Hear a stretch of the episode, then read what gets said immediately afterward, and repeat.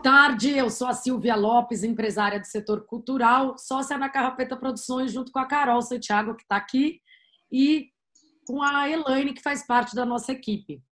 E hoje vamos dar início a um ciclo de apresentações dos nossos estudos culturais. E o nosso convidado de hoje é o Marcelo Manzatti, que é bacharel em Ciências Sociais pela USP e mestre em Antropologia pela PUC, especialista em Gestão Política e em Estudos das Culturas Populares.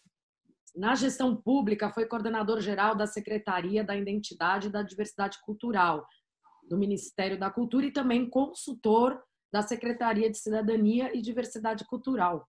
Marcelo, muito bem-vindo, é um prazer ter aqui você hoje.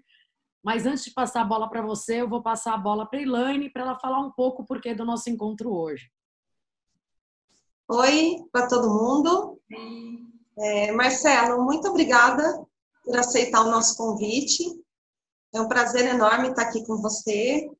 É um momento muito especial para a gente. A gente está inaugurando um ciclo de apresentações sobre temas relacionados à cultura.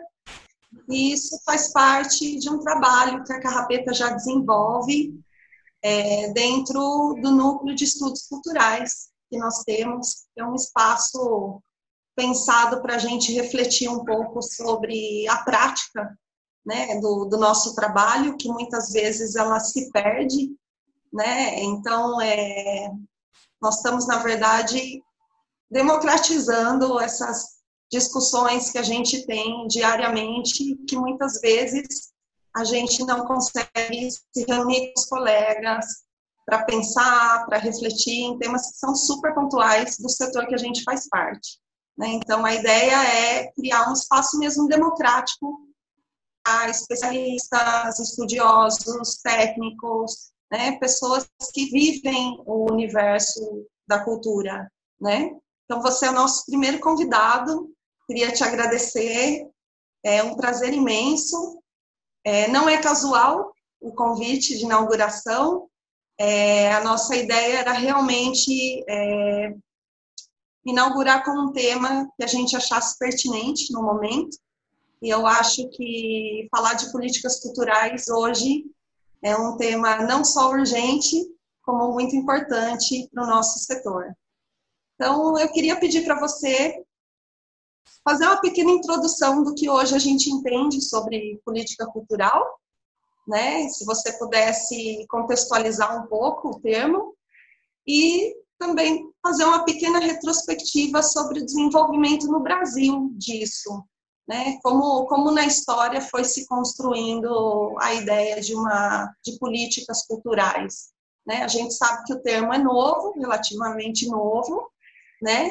Mas a gente sabe que na prática ele já existiu em outros momentos, né? Um pouco mais lá para trás.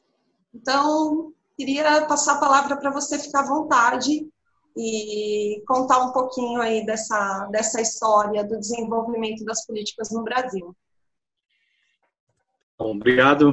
É prazer falar com vocês. Prazer ter sido convidado para essa série que vai se iniciar, que eu desejo muito sucesso.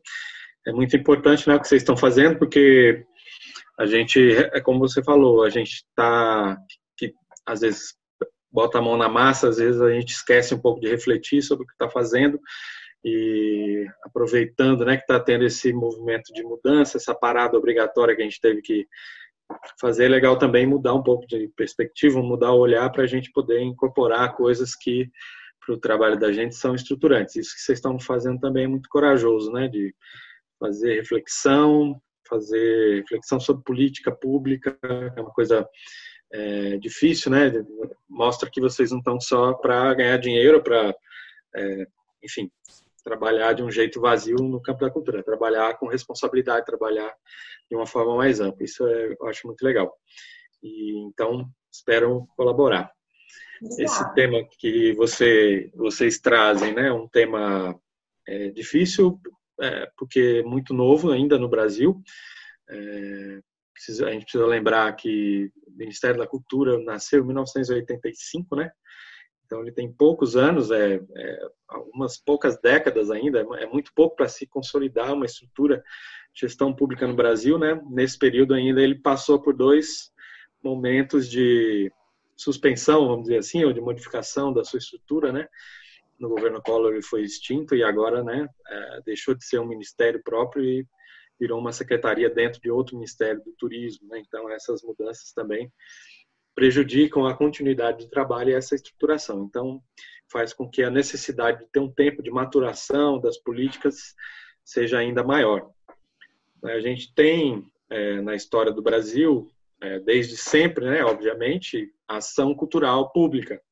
Quer dizer, o Estado né, português, né, o Império Português, quando ele chega aqui, ele já chega com uma política, mesmo que ele tenha passado né, para a iniciativa privada, para os donatários, para os, para os exploradores iniciais, né, a, a, tarefa de colonizar, de ocupar, né, junto tinha uma série de obrigações que esses caras tinham que cumprir, como trazer, por exemplo, padres, né, fundar escolas, fundar capelas, né, é, trazer a palavra de Deus para os índios, isso tudo já era uma política cultural, se você for pegar ao pé da letra ferro e fogo, se você for levar a definição a ferro e fogo, isso era uma política de Estado, uma política de colonização é uma política de Estado e ela tem pressupostos culturais que estão é, dentro dela, né? Então, depois que você passa a trazer, por exemplo, né, escravos da África para trabalhar aqui, pessoas escravizadas da África para trabalhar aqui, você também tem uma série de pressupostos que você vai aplicar efetivamente, apesar de não ter um Ministério da Cultura na época, não ter uma Secretaria de Cultura, tinha uma política cultural. E, e assim você pode pontuar várias passagens ao longo da nossa história que são medidas que têm profunda repercussão na nossa cultura, né? Você tem Marquês de Pombal, por exemplo, no século né, 18, proibindo é, a, as pessoas de falarem outra língua que não fosse português. Né? E no Brasil, a língua mais falada era a língua geral, que se chamava língua geral, que era uma mistura de português com guarani, com tupi. Então, pode ser que a gente hoje fosse um país bilíngue, como é o Paraguai, como é o Canadá e outros, né? A gente poderia estar falando português e mais, pelo menos uma língua geral indígena. É, e a gente não fala isso, é, isso tem um impacto grande, né, na vida cultural de um país ser bilíngue, né? Então, nesse ponto específico, né, que a gente está trazendo hoje, as iniciativas que a gente pode chamar, vamos dizer assim, de uma política intencional de cultura, eu acho que o primeiro exemplo maior é da, da de Mar de Andrade, aí em São Paulo mesmo, onde vocês estão, criando o primeiro departamento de cultura, né, em 1935, é, muito é, alimentado né, pelos ideais que nasceram com a Semana de 22 e depois foram sendo desenvolvidos por ele e por outras pessoas do movimento, mas sobretudo por ele, né, pela pessoa dele, de criar esse departamento dentro da prefeitura municipal e criar as primeiras ações, os primeiros programas, né, os parques infantis, programas de educação de cultura brasileira que ele implementava nos parques infantis, a missão de pesquisas folclóricas, tudo isso foi uma série de, de, medidas que ele tomou, né, de fazer congressos, de criar uma escola, né, de etnografia, de criar uma escola de cultura dentro das, do departamento de cultura e convidar a esposa do Levi-Strauss, a Dinah Levi-Strauss, para ser professora, né, e alguns outros professores que estavam fundando naquele mesmo momento a Universidade de São Paulo. Então, você tem já 1935, com Mar de Andrade, uma primeira ação que a gente poderia chamar de um primeiro órgão público de cultura no Brasil. Né? Depois, ao longo do tempo, é, depois com o Estado Novo, ele vai ser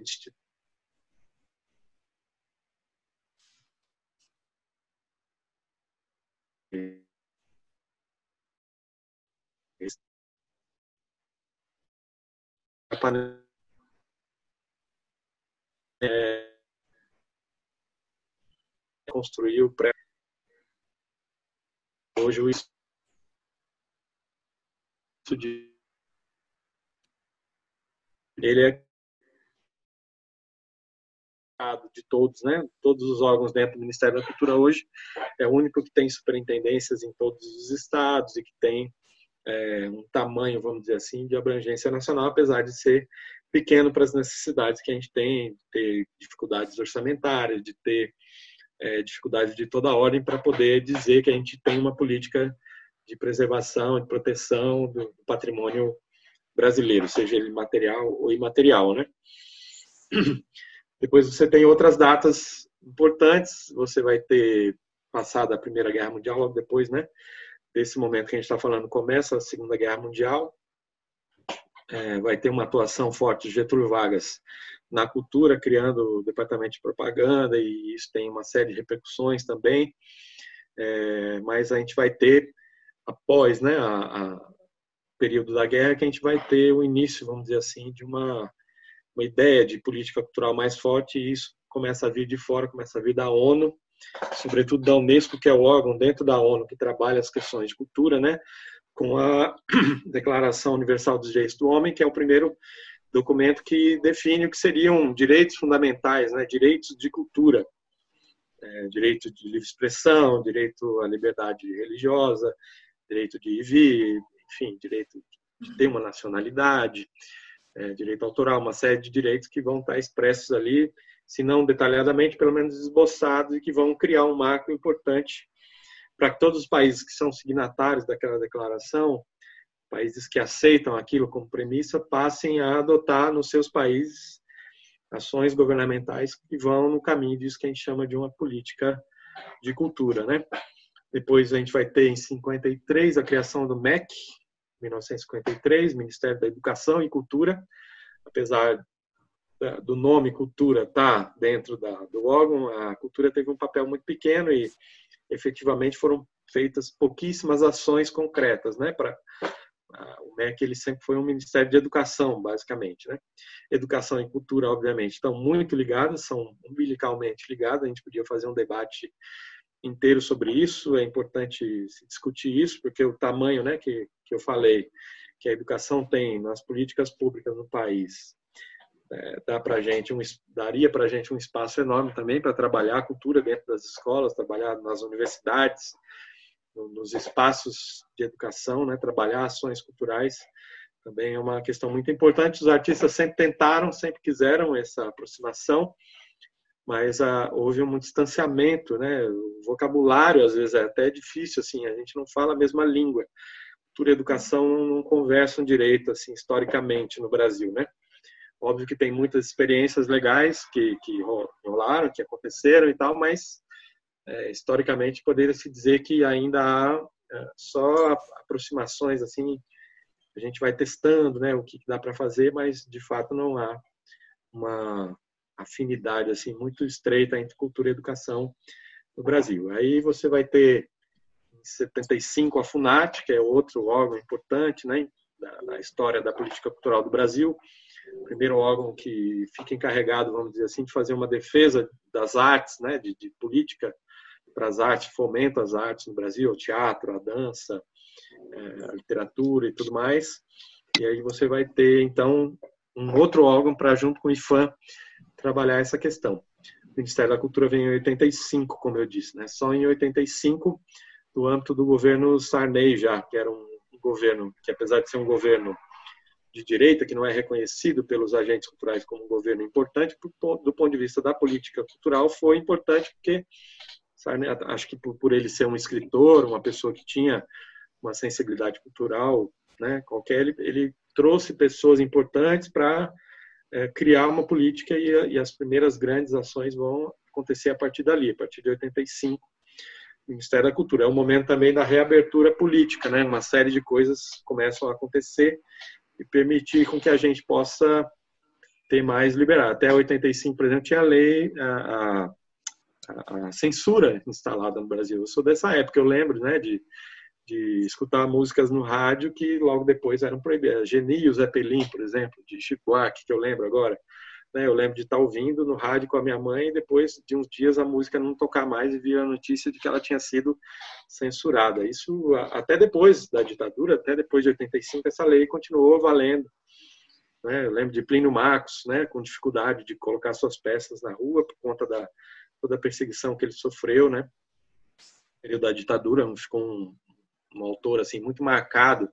Então, é, a coisa de nascer o Ministério da Cultura junto com esse movimento de reabertura também é muito importante, porque fica marcado né, essa, essa tentativa de, de construir praticamente do zero uma, uma coisa que não existia, porque tudo tinha sido absolutamente é, bloqueado na época da ditadura e, e, foi voltando. Né? Então, eu acho que esses momentos são importantes. Aí, em 88, tem a Constituição, é a primeira vez que a cultura vem expressa né, de uma forma mais é, decisiva na Constituição, artigo 215, 216, esses dois artigos, né, depois eles são ampliados, eles passam por várias emendas e, e, e, hoje eles são bem mais amplos do que eles foram quando foram votados em, em 88. Mas é a primeira vez que diz lá que o Estado é obrigado, né? O Estado tem a obrigação de garantir a fruição, né, o acesso à cultura, proteger a diversidade cultural brasileira, tem uma série de princípios ali patrimônio, patrimônio cultural, tudo isso fica expresso na Constituição de 88 e é a partir dali que a gente vem caminhando, então, nesses últimos anos. Né?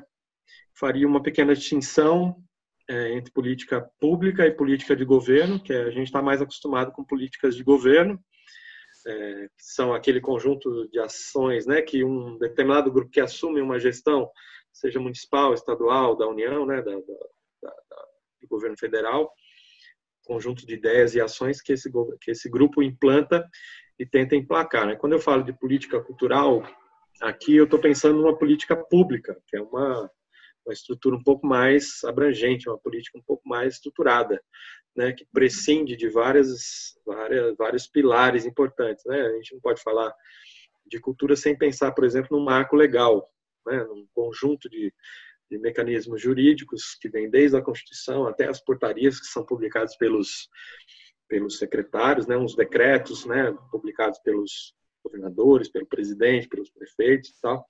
Tem uma série de, de marcos legais aí e outras leis que têm que ser construídas ao longo do tempo para poder é, construir uma política. A política, basicamente, o que, que ela faz? Ela tenta garantir determinados direitos, né?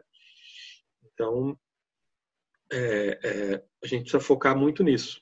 Política cultural está pensada para garantir direitos da população. Né? Eu, eu falo isso, sempre chamo atenção para isso, porque às vezes o movimento cultural, o setor cultural, ele é um pouco egoísta, assim, quando ele vai demandar políticas públicas do Estado, ele demanda ações de fomento, né? ele, ele sempre requisita mais recursos para fazer as suas atividades, né? para produzir CDs, para produzir livro, para espetáculos, circulação, uma série de bens, de ações de fomento, mas ele não pensa que o beneficiário último dessa política é o cidadão comum.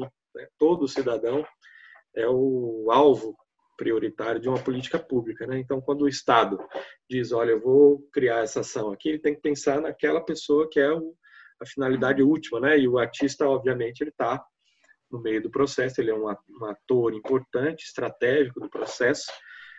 Ter a classe artística bem é, participando, né, e, e bem atendida dentro das políticas é fundamental, mas o fim último da política é o cidadão, né? Então, acho que para começar, acho que colocaria essas primeiras questões, né? Muito bom, Marcelo. E você podia contar um pouco para a gente sobre as mudanças que houve no Brasil a partir dos anos 80 em respeito às políticas culturais? É, anos 80 eu já falei um pouco, né? Na verdade, eu acho que a virada maior assim vai se dar na virada do 80 para o 90, né? Que aí você vai ter também de novo. Aí eu acho que a experiência de São Paulo é definitiva, né? É, é decisiva é, por conta da ascensão no governo municipal da gestão da Luiz Erundina. É, Luiz Erundina leva é, para a Secretaria de Cultura a Marilena Chauí, que é uma filósofa importante, professora da USP, importante, né? E nessa gestão da Mariana Chauí se cria pela primeira vez o conceito de cidadania cultural. Né? Isso vai ter uma série de implicações é, fundamentais na, no que a gente é, chama hoje de política cultural, né? a ideia de que a cultura é um direito fundamental, de que ela está imbricada em todas as, as etapas da vida de uma pessoa. Né? Então, ela deve ser trabalhada de uma forma estruturante, ela deve ser é, acessível a todos, ela é, ela é fundamental até para a qualidade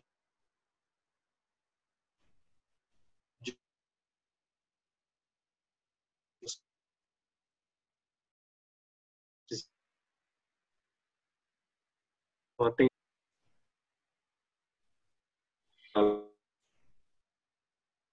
lei Mendonça, que é a primeira lei de incentivo à cultura do Brasil, que é uma lei de iniciativa de um vereador da época, Marcos Mendonça, né, que depois viria a ser secretário de Estado da Cultura algumas vezes, é, presidente da Fundação Praia Anchieta, que cuida da TV Cultura algumas vezes também. Então, foi o primeiro grande mecanismo disso que a gente chama genericamente de leis de incentivo à cultura. Né? Essa, essa lei foi aprovada em 1990. Ela é bastante distinta do ponto de vista de filosofia com relação a isso que eu chamei de cidadania cultural, que vai ser definida na gestão da Mariana Chauí em São Paulo, né? porque ela privilegia muito mais uma ação é, triangular, né? triangulada entre governo, movimento cultural, setor cultural, né? governo, setor cultural e empresários, é, tentando fazer com que os empresários das, dos vários segmentos né, é, aportem mais recursos né, para a produção cultural, na, na, perspectiva de que o Estado sempre tinha dificuldades né, de, de garantir orçamentos bons para os programas públicos de, de cultura. Então, pô, não temos grana, vamos buscar parcerias é, com o setor privado para ver se concedendo algum benefício, algum incentivo fiscal, os empresários, o setor, né, a economia, o setor produtivo aporta também algum recurso. E aí a, a lei Mendonça, então, foi a primeira. Aí depois vem a lei é, Sarney, depois foi transformada em lei Rouanet, né? E a partir daí, praticamente todos os estados, muitos municípios também adotaram é, mecanismos parecidos, né? Em São Paulo, hoje, no nível estadual, a gente tem a, o PROAC, né? Que seria o Programa de Ação Cultural, que é no final do, do, começo dos anos 2000 também. Mais ou menos nessa mesma época, inspirado né, por esse movimento aí é, da Lei Mendonça, no município de São Paulo, que o governo federal e outros municípios foram atrás de criar mecanismos desse sentido. É, houve muita reação, vamos dizer assim, do setor cultural, é, o setor cultural sempre foi historicamente muito refratário, né? Essa ideia de aproximação com, com os empresários, com, a, com, o setor economicamente mais mais privilegiado, assim, porque é, o artista sempre preza muito pela sua independência criativa, né? Pela pela ideia de que ele ele tem um poder de inclusive se ele quiser se confrontar, né, os poderosos, vamos dizer assim, os, os, os donos do governo, os donos do poder, e aí inclui também não só o poder político, mas o poder econômico, que o artista tem que ter a liberdade de, de, de colocar né, ideias, colocar valores que vão de encontro a, a esses donos do poder. Né? E, e, se você é financiado por essas pessoas, muitas vezes você tem dificuldade de é, exercer essa liberdade. Né? Então, não, não quero. Os artistas, no primeiro momento, é, foram bastante avessos assim, né, a, a associar o seu nome ao nome de um produto ou de uma empresa ou a um empresário. Né? Eu lembro, por exemplo, quando começou na Funarte as discussões, quando começaram as discussões para criar os, as cadeias produtivas né, de cultura, é, que depois virou setoriais de cultura dentro do Ministério, né, isso começou na Funarte. Então sentou lá várias cadeias, né? Cadeia do livro, cadeia da música, cadeia é, de vários do cinema, do audiovisual, né? Nossa, e, e, o, e o pau quebrou assim, foi uma briga gigantesca. Tinha reuniões que nem terminavam assim, né? Porque você imagina, por exemplo, na, na, na reunião da cadeia produtiva de música, sentar o Lobão, que na época era o grande defensor, né? Da, da, da democratização do acesso as gravadoras, dos artistas e tal, junto com o cara do, da ECAD, junto com o pessoal da, da, da Sony Music, das grandes gravadoras, né? Enfim, então não tinha muito diálogo, assim. No começo foi muito difícil, porque o artista é, preza muito né, por essa independência criativa. Depois, com o tempo, foi se trabalhando melhor isso e se entendeu, né, a partir de uma série de estudos que a gente pode falar um pouco depois, de, de economia da cultura e economia criativa, que a, a, produção cultural ela, ela tem um valor simbólico, que é esse que o artista é, uhum. quer preservar, né? mas ele pode ter também um valor de troca, que pode ser trabalhado é, é, do ponto de vista da, do, da comercialização de produtos, né? sem necessariamente afetar, ou sem afetar profundamente o valor simbólico de qualquer criação em qualquer área qualquer linguagem artística. Né? Então, é, eu acho que esse debate ainda não completou, mas hoje hum. acho que a gente está em bases melhores né, para fazer essa discussão. Os artistas, de modo geral, aceitam melhor essa, essa convivência entre a lógica da produção cultural, da, da busca da liberdade, das ideias, com essa lógica da viabilidade, sustentabilidade econômica da, da sua atividade, né? Acho que. Interromper um minuto, porque a minha, a minha colocação ia um pouco no sentido da sua fala. É, pelo que você está contando aqui para a gente, né, fazendo assim, de uma forma muito resumida, né?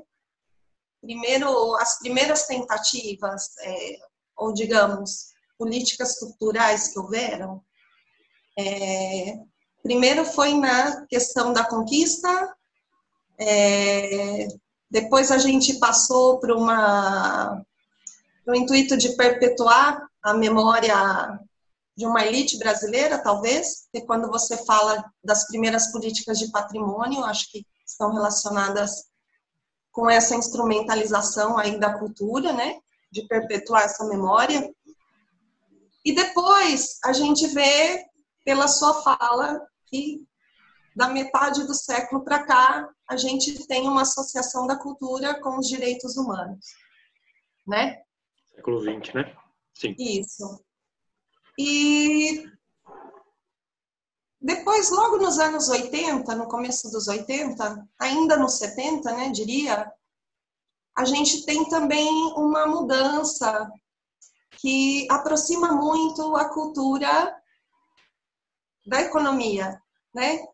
Aqui também como que a cultura ela começa a ser vista não só como produção de bens simbólicos, mas também materiais, né? Eu acho que, que isso é, tem uma influência muito grande, inclusive no, nos marcos jurídicos das leis, né? No marco jurídico que aparece aí nos anos 80, não sei se você vai concordar comigo, eu acho que tem uma influência grande nisso. Mas a minha pergunta é a seguinte: é, a gente avançou, né? Mas esse avanço, você acha que permitiu realmente incluir e dar um, o valor que tem a dimensão simbólica da cultura? É dizer, essas políticas que têm sido desenvolvidas nessas últimas duas décadas e meia, três, deu espaço é, para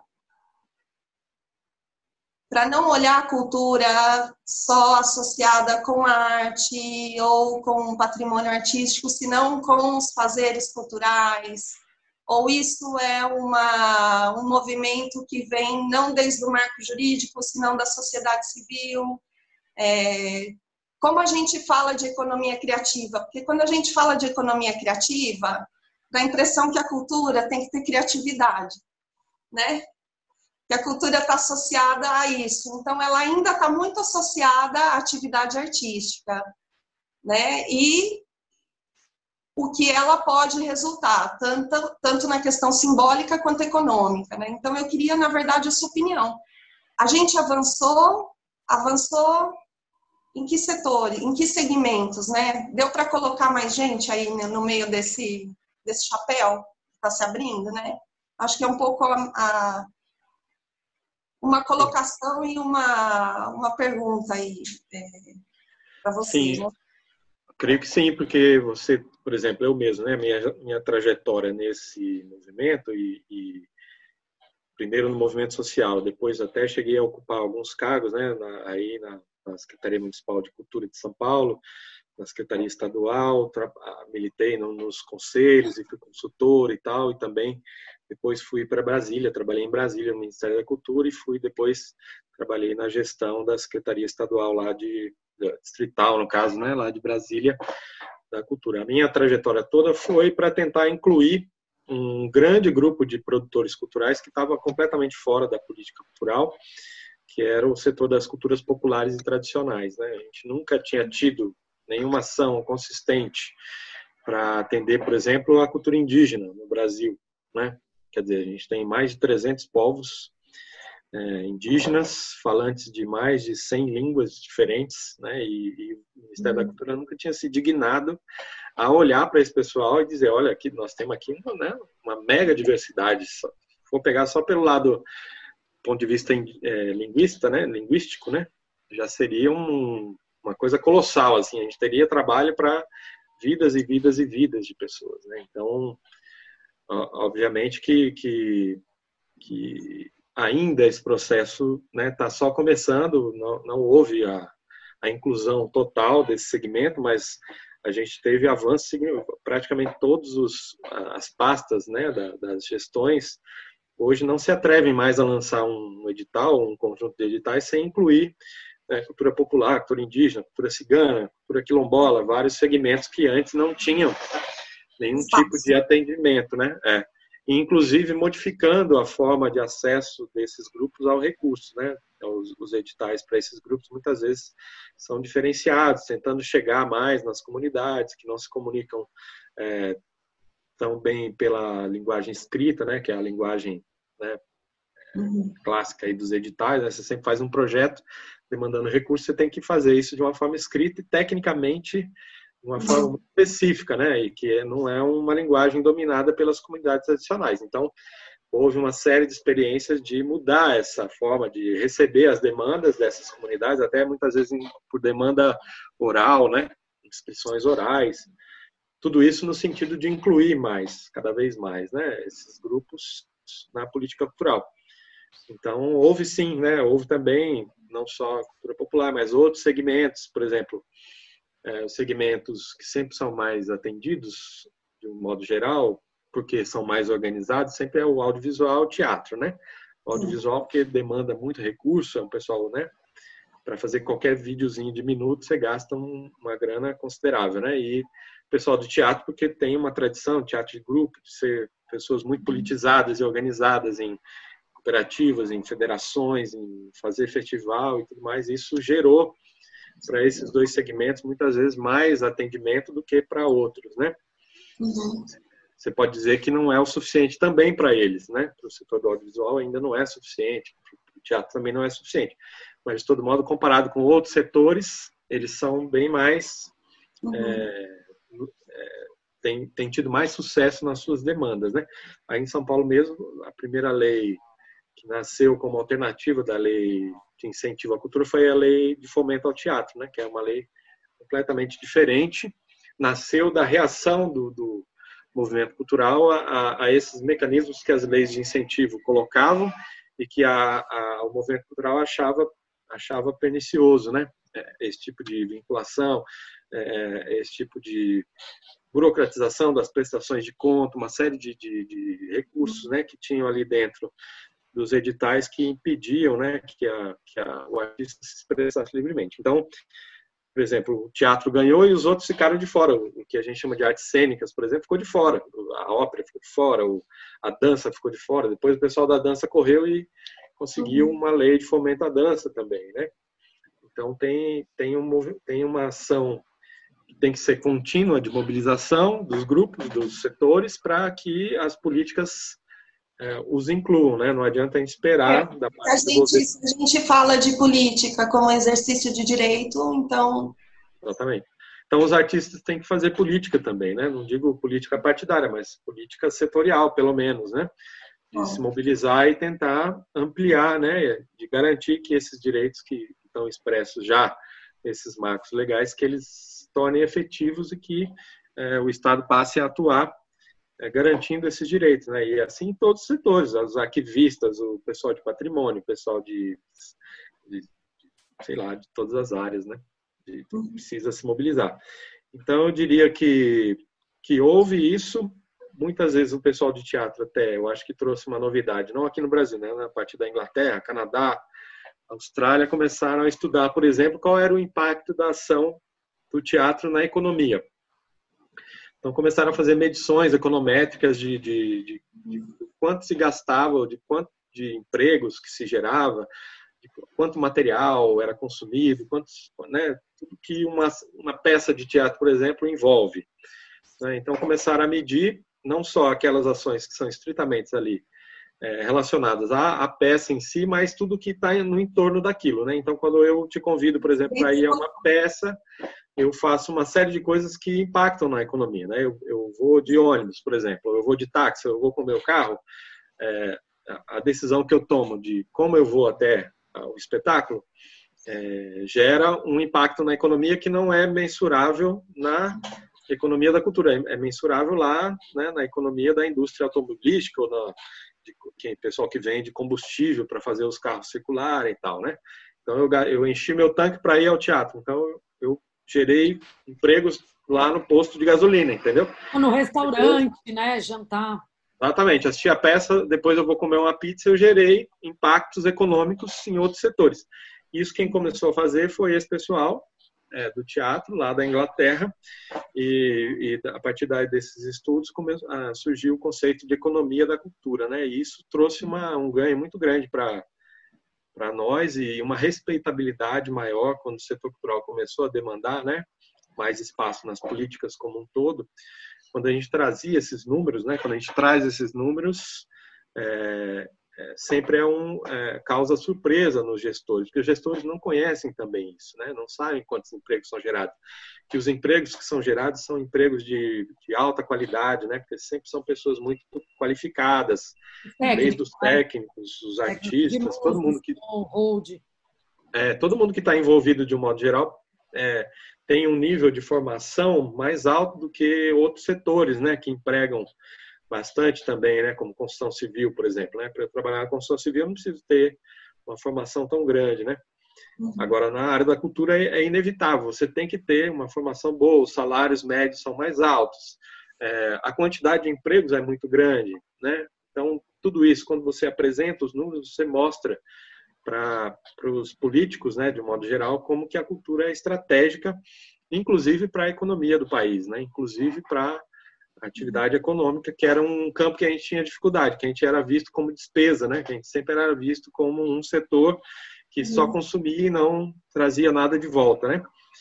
E aí se passou a entender que até o próprio consumo do produto cultural ele, ele gerava valor, ele não destruía valor. Né? Quando eu leio um livro, né, aquilo vai causando impactos na minha vida ao longo de toda a minha vida. Né?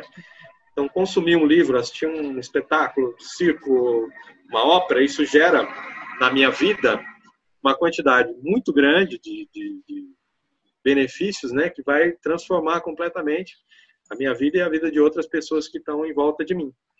E que movimenta, e que movimenta toda uma máquina atrás, né? Exatamente.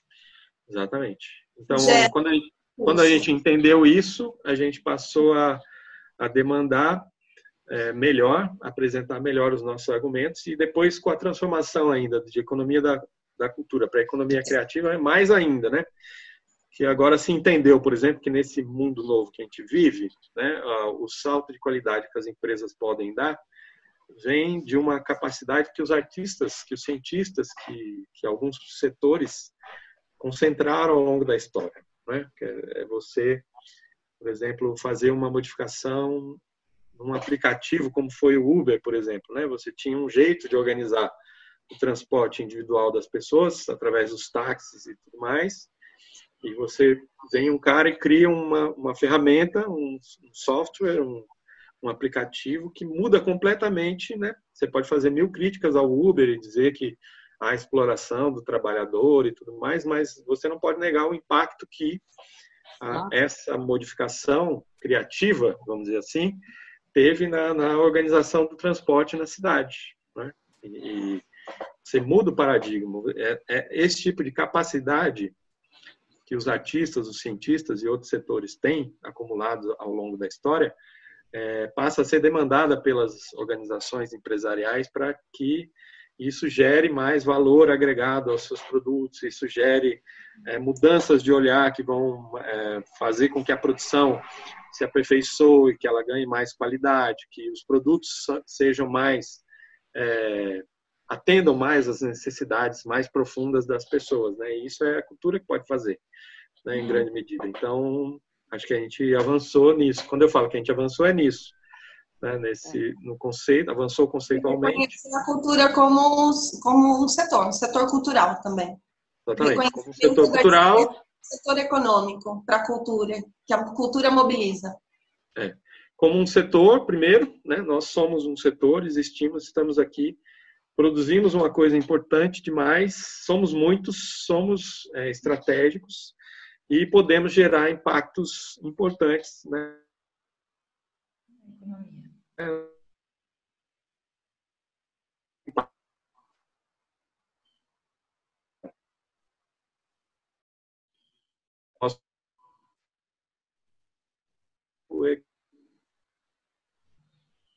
também que eu estava em 2000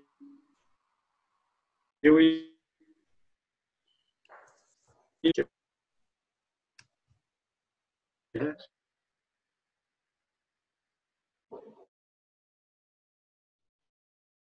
hoje é vista no Brasil como um perigo, né, e passa a ser inimiga do poder público, passa a ser perseguida, né, pelo poder público, é, assim como esses outros setores que eu falei, a ciência, a educação, passam a ser perseguidas, passam a ser diminuídas no seu papel. Né? Ontem mesmo eu vi uma notícia estarrecedora que o governo vetou a, a regulamentação da profissão de historiador. Né? Então, assim, é, parece que não é nada, mas são milhões de pessoas, entendeu? Milhões de trabalhadores que vão ficar sem o direito de ter a sua profissão reconhecida e de ter, portanto, seus direitos trabalhistas e outros direitos né, reconhecidos pelo Estado por conta de uma perseguição política. Né? É uma, uma decisão política da, da, do governo federal de não aprovar essa lei encontra qualquer pelo, pelo lá no ovo lá para qualquer picuinha para Também é uma política cultural, né? Exatamente. É, é uma política anti setor cultural. Né? Então, mudar o Ministério da Cultura para a cidadania, para depois mudar para turismo, tirar o papel, o status de ministério, fechar o, Conselho Nacional de Cultura, como foi fechado, uhum. diminuir os recursos que as estatais investiam, por exemplo, né? cortar completamente os recursos que o setor elétrico, por exemplo, Petrobras, os bancos né, é, públicos, como o Banco do Brasil, Caixa Econômica, que tinha um papel fundamental no financiamento da, da isso para ficar só no exemplo do, do, governo federal. Poderia dar exemplos aqui do nosso governo do estado de São Paulo, que também diminuiu né, o, o papel da, da cultura, que, que, diminuiu o orçamento, que diminuiu, não mudou a, não, não, não, mudou as leis e tudo mais, mas atua de uma forma que é, é em termos de intensidade, de volume, menor do que as gestões anteriores, né? mesmo sendo uma continuidade, um governo de continuidade, mesmo partido, mesmo, né? Mas acontece aquilo que eu já tinha dito, que é essa descontinuidade das políticas culturais prejudica tanto a gente, né? Então, acho que essas questões têm que ser consideradas na hora de pensar o que é política pública de cultura no Brasil, né?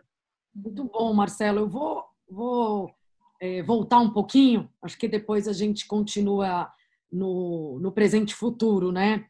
A gente conversou um pouco, você comentou nos bastidores sobre a formação de público e sobre o fluxograma, né, que a forma que a gente cria, produz, consome, circula a questão da memória. Queria que você explicasse um, isso um pouco para a gente, para as pessoas que estão ouvindo a gente também. Tá. É, acho que você comentou um pouco, é, não sei se o nome é cadeia produtiva, né? Queria entender um pouco isso melhor.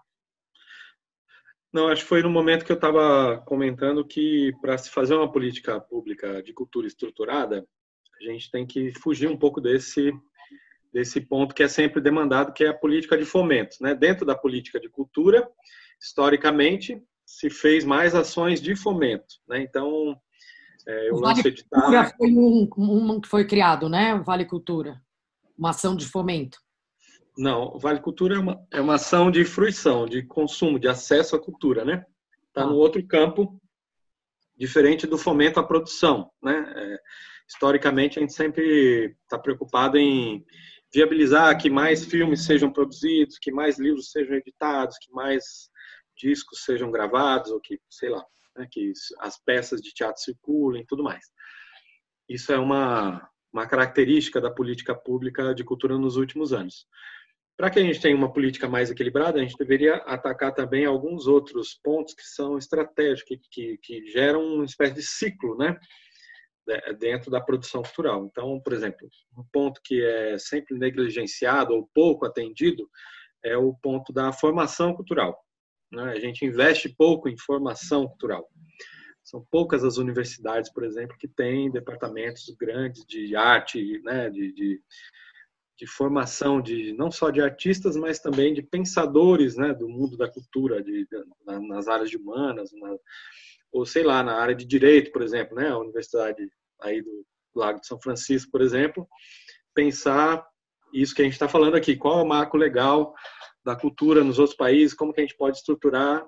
Isso não é uma coisa, uma discussão só da cultura, é uma discussão também do campo jurídico, né? E poderia ser discutido, por exemplo, na universidade, nas, nas faculdades de direito, por exemplo. É? Então, é, formação de técnicos, formação de público, né? Existia aí em São Paulo até pouco tempo atrás a EMIA, que era a Escola Municipal de Iniciação Artística. Ainda existe. Uma série de ações, né? é, espalhadas pela cidade para poder formar. Eu não quero necessariamente que aquela criança que vai fazer uma atividade de teatro ali, numa casa de cultura ou num céu, que ela seja um, um ator no futuro, entendeu? Eu não, não quero só o ator de profissionalizar o, o, o agente que vai trabalhar no campo do teatro, mas eu quero, por exemplo, que aquele menino que passou por aquela oficina, de repente, seja um bom público para teatro, que ele seja um cara que incorpore. Público mesmo, né? O teatro como um, um produto importante para a sua vida e que ele passe aí com mais frequência ao teatro, que ele passe aí com mais frequência a museus e tudo mais, que ele, ao ouvir uma orquestra sinfônica, que ele consiga tirar mais conteúdo daquilo que está acontecendo ali, que ele consiga diferenciar um, violino de um oboé, por exemplo, né? E, e por aí vai. Então, essas ações que a EMIA fazia de iniciação artística, elas, elas atacavam essas frentes. Né? Então, a gente precisa atuar. Né? Como que eu vou aumentar a produção se eu não tenho consumidores para aquilo? Né? Então, chegou um ponto, por exemplo, que a gente passou a ter mais de 100 filmes produzidos no Brasil, filmes né, de cinema, e a televisão brasileira não passa filme brasileiro. O último que passou foi Central do Brasil, agora, não sei por que cargas d'água que passaram, passou na Globo nessa segunda-feira, que é o dia do cinema deles lá, e, mas fazia anos que não passava um filme nacional sequer na TV. Então eu produzo 100 filmes e não passa nenhum né, na TV brasileira. Então para quê? Eu vou, né, se as pessoas não têm acesso? Né? Será que as pessoas têm dinheiro para ir ao cinema? Né, comprar ingressos de cinema nesses preços, por exemplo, que se praticam no shopping da vida, por exemplo, que é onde é, tem cinema hoje, né? Porque antigamente tinha cinema na rua, agora os cinemas de rua foram todos fechados e as pessoas que vão num cinema de shopping desse pagam às vezes mais caro numa pipoca do que no próprio ingresso, né? Eu gasto ali 50, 60 reais, né? E se eu tenho três, quatro filhos, eu já não consigo ir porque eu ganho um salário mínimo, sei lá. Então eu preciso fazer uma política de acesso, né? É diferente de política de acesso é, é diferente de política de fomento. Por isso você citou aí o Vale Cultura, que foi uma experiência que foi feita de tentar, assim como tem Vale Transporte, Vale Alimentação e outros direitos, benefícios, né, trabalhistas, incorporar na, na, no pacote de benefícios que o trabalhador tem quando ele recebe seu salário um, uma, uma pequena faixa daquele valor para que ele consuma produtos culturais, né? Então, eu acho que esse ciclo ele começa com a formação, é o primeiro ponto, né? É o ponto estratégico, assim. A gente tem que ficar o tempo todo fomentando ações de formação em todos os níveis, né? Desde a pré-escola até a universidade, desde o técnico até o, o artista. Depois, a gente tem que ter uma política para a criação cultural. Criação seria o segundo ponto, né? Esse momento tão delicado da vida do artista, que é ele parar e construir uma poesia, dele, dele pensar num, passo de dança, num desenho, num bordado diferente, enfim, combinar as cores num quadro, numa instalação, enfim. Isso é o momento da criação. Se o artista não está é, resguardado, vamos dizer assim, se ele não tem condições materiais para exercer aquela atividade criativa, ele não consegue, não, a gente não avança, a gente não, ou a gente produz pouco ou a gente produz mal. Né? Então a gente tem que ter uma política para a criação né? Que aí vem o momento, o terceiro momento que seria o da produção.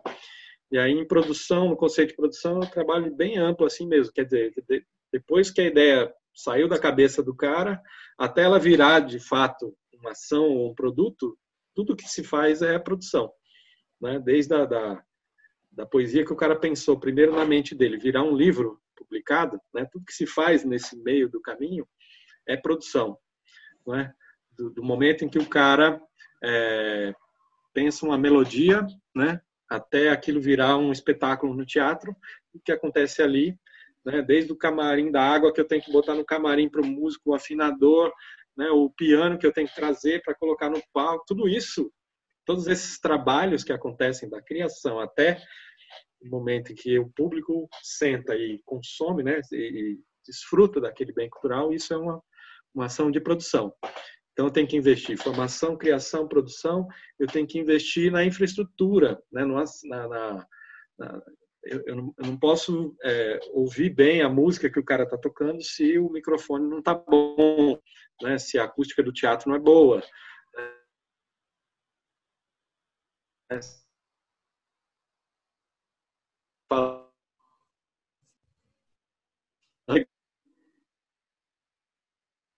É,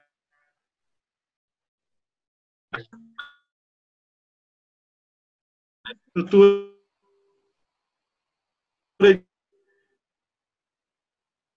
por exemplo toda né? Foi um, um tempo aí que a gente comemorou isso. Hoje já não tem mais. Muitos municípios fecharam. Mas há uns 5, 6 anos atrás a gente chegou né, pela primeira vez a ter pelo menos uma biblioteca num, em cada município, do, nos, nos, mais de 6 mil municípios do Brasil. É importante isso, porque a biblioteca é um espaço que, além de ter livros, ela tem também outras atividades, né, de contação de história, de encontro das pessoas, sala de convivência, de jogos, de uma série de ações culturais importantes podem ser desenvolvidas ali, né? Então, se não tem o prédio, se não tem, como que eu vou, né, fazer ação, né? Obviamente que eu posso fazer um, um, ônibus que circula com os livros, eu posso fazer uma biblioteca, eu posso fazer várias coisas alternativas, mas de todo modo isso é infraestrutura também, né? É, circulação, né? Como que eu, eu vou fazer para o filme que o cara produziu lá chegar nos cinemas e ficar em cartaz, né? Para que as pessoas possam assistir. Como que o livro chega até a livraria? Hoje hoje está difícil, setor né, livreiro sofrendo um impacto gigantesco, né? Todo mundo, as livrarias todas fechando, né? Até as grandes, né? Que conseguiram concentrar as pequenas. Ficou, a gente passou um tempão aí, várias livrarias pequenas fechando e as mega stores, né? É, se locupletando disso e agora até elas estão falindo, né? Como que vai ser? Né, se a gente não tem é, livraria para comprar o livro. Então, o cara que produz livro vai vender o livro dele aonde? Só pelo Amazon? E a gente vai, vai pagar taxa de, de né? Para uma empresa multinacional. Então, investir em infraestrutura tem isso também. Né? E depois, a própria a, a memória, né? que a gente investe pouco. Memória também é uma ação importante nesse ciclo. Né? Talvez o, encerra, o encerramento do ciclo seja depois de produzir todos esses bens, como que eu guardo isso para a memória, né? Como que eu, eu protejo essas criações é, e não deixo que elas morram, como aconteceu aí tanto em São Paulo ultimamente, os, os incêndios nos museus, né? Museu Nacional do Rio também, que pegou fogo, coleções particulares, como a do Leonilson, que estava guardado no apartamento da filha, que pega fogo, é um dos maiores artistas plásticos dos anos 70, né? acaba em poucos minutos, né? consumido pelo fogo, porque a gente não tem um, uma política de memória. Então, se você não investe simultaneamente em todos esses pontos, né, criando um fluxo contínuo de, de, de, de vida, né, de, de alimentação desse sistema, a política não é bem feita, vai ter algum gargalo. Né? Quando eu falei há pouco tempo atrás de política de cadeia produtiva da cultura, é isso, né? O pessoal que produz leite sabe que tem isso. Então, eles sabem que não adianta nada é, se, se eu, eu, sou produtor de leite aqui em Minas Gerais, se tiver uma febre amarela, uma febre aftosa lá em Rondônia, o pessoal da Rússia vai parar de comprar o leite. Então, né, eu tenho que cuidar para que o pessoal lá de Rondônia não tenha surtos de febre aftosa, porque senão quebra a cadeia produtiva, entendeu? Então, na, na, na cultura, a gente tem que produzir também pensando que tem essas cadeias, né? O cara que da editora vai se ferrar se a loja de livro fechar, entendeu? Então, todo mundo tem que trabalhar combinado para que a gente possa fazer essa, esse ciclo ser retroalimentado e a gente possa ter as pessoas criando cada vez mais e, e fruindo né, de, de, toda essa sabedoria, de toda essa beleza estética que tem nos produtos culturais. Muito bom, Marcelo. Carol? Não, muito legal. Eu queria só, porque o nosso tempo agora está curto, só para encerrar, eu tenho só uma perguntinha que, que também foi anterior e eu deixei anotado aqui, que ficou uma pulguinha aqui, que são sobre as leis federais de incentivo à cultura. É, para você comentar um pouco de como funciona esse mecanismo de isenção. É, como que as pessoas, sei lá, têm acesso a isso, como que faz a junção do, do público com o privado. Tá Só um, um, um, breve histórico aí. Essa palavra, essa palavra que você usou, isenção, ela é interessante para o debate aqui, porque na verdade a ideia não é que fosse uma política de isenção, mas de incentivo, né? É. Há uma diferença fundamental aí. Quando eu, eu, pensei no começo numa política de incentivo, era, era eu abrir mão, né? eu, Estado, no caso, né? Eu sou o Estado, sou a prefeitura, sou o governo do Estado, sou a União. Eu arrecado impostos, então eu vou abrir mão de uma parte desses impostos que eu vou arrecadar em benefício do empresário, se ele patrocinar um projeto cultural. Então vamos supor, o empresário tem que pagar 100 de imposto, não é? E aí eu digo assim, empresário, se você colocar parte desses 100 reais, desses 100 dinheiros aí, num projeto cultural, na hora que você for pagar, você vai pagar 70. Mas você tem que botar não 100, você tem que botar uns 120, 130, 150 aí, entendeu? Quer dizer, então, se eu tenho 100, o Estado tem 100 para investir, e eu abro, faço essa triangulação com o empresário, e digo, coloque também um pouco de dinheiro, né? Eu vou ter a injeção de 110, 120, 130, não mais 100. Eu vou aumentar a injeção de recursos, né? A lógica inicial da lei de incentivo era essa. Se ela tivesse ficado nesse nesse ponto, talvez os artistas não tivessem encrencado tanto, criticado tanto a lei, né? Porque quando você cria um mecanismo de isenção, aí quer dizer que você está dizendo que você não vai cobrar o imposto mais. Quer dizer, você elimina o imposto. O empresário não tem mais que pagar o imposto. Né? Ele passando esse dinheiro para o pro projeto cultural, ele fica desobrigado de pagar o imposto. Só que aí o que acontece? Né?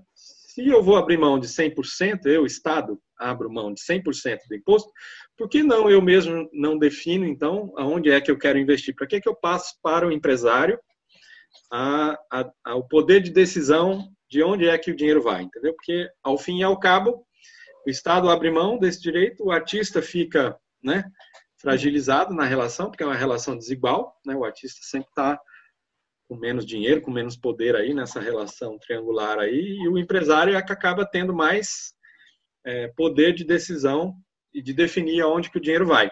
Eu acho que essa foi a grande crítica assim que foi feita às leis de incentivo e por conta disso que havia mecanismos dentro das leis e há até hoje, né, de que algumas ações de fomento elas dão 100% de retorno para o empresário. Tem ações que dão até mais 100%, como no fundo do audiovisual, que o empresário às vezes recebe mais de 100% dependendo do jeito que é feito lá o, o, o a passagem do dinheiro para o projeto, entendeu?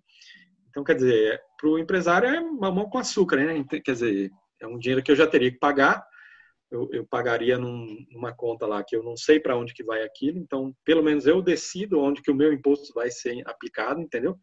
E eu, se eu puder casar ainda uma, uma ação de marketing para minha empresa, para os meus produtos, para o nome, para mim é excelente, entendeu? Eu agrego valor ao meu produto, trazendo o prestígio que a arte e a cultura têm, que os artistas têm, para minha para minha empresa. Então, a minha empresa tinha um valor X, quando eu faço essa ação, eu passo a ter um valor maior, porque mais pessoas passam a ver os meus produtos, a minha empresa como uma empresa legal, né? Então, quer dizer, eu saio do, do processo maior, o artista sai maior também, porque viabilizou a sua produção e tudo mais, mas o Estado, eu acho que não sai. O Estado gasta dinheiro para viabilizar todo o mecanismo, né? Porque ele tem que investir na avaliação desses projetos, seja através de edital, seja através desses mecanismos, né? De, de avaliação, tipo lei Rouanet, né? Que a lei Rouanet emprega, acho que a maior parte dos funcionários do Ministério da Cultura hoje trabalha no, na burocracia da lei Rouanet entendeu? A maior parte do, das pessoas que estão ali, elas não estão pensando cultura,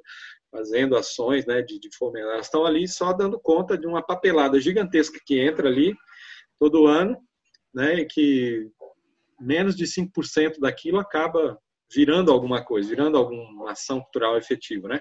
95% do trabalho é simplesmente perdido porque é, ou o artista não captou ou é, é, não captou o suficiente para viabilizar aquela produção. Né? Porque os critérios também não foram definidos pelo Estado ou publicamente, junto com os, os artistas participando. Né? A definição passa pelo departamento de marketing da empresa ou pelo departamento comercial e a lógica comercial aí volta naquela resposta que eu dei antigamente, anteriormente, né? Aí a, a, o valor simbólico do, do, do, bem cultural acaba sendo sobrepujado pelo valor de mercadoria dele, né? Valor de mercado. E é isso que o artista não quer muitas vezes, né? A, a grande maioria das vezes é isso que eu acho que o poder público não deveria querer. Né? O poder público quer que o valor simbólico é, seja o valor primordial da relação aí, né? Então, Sim.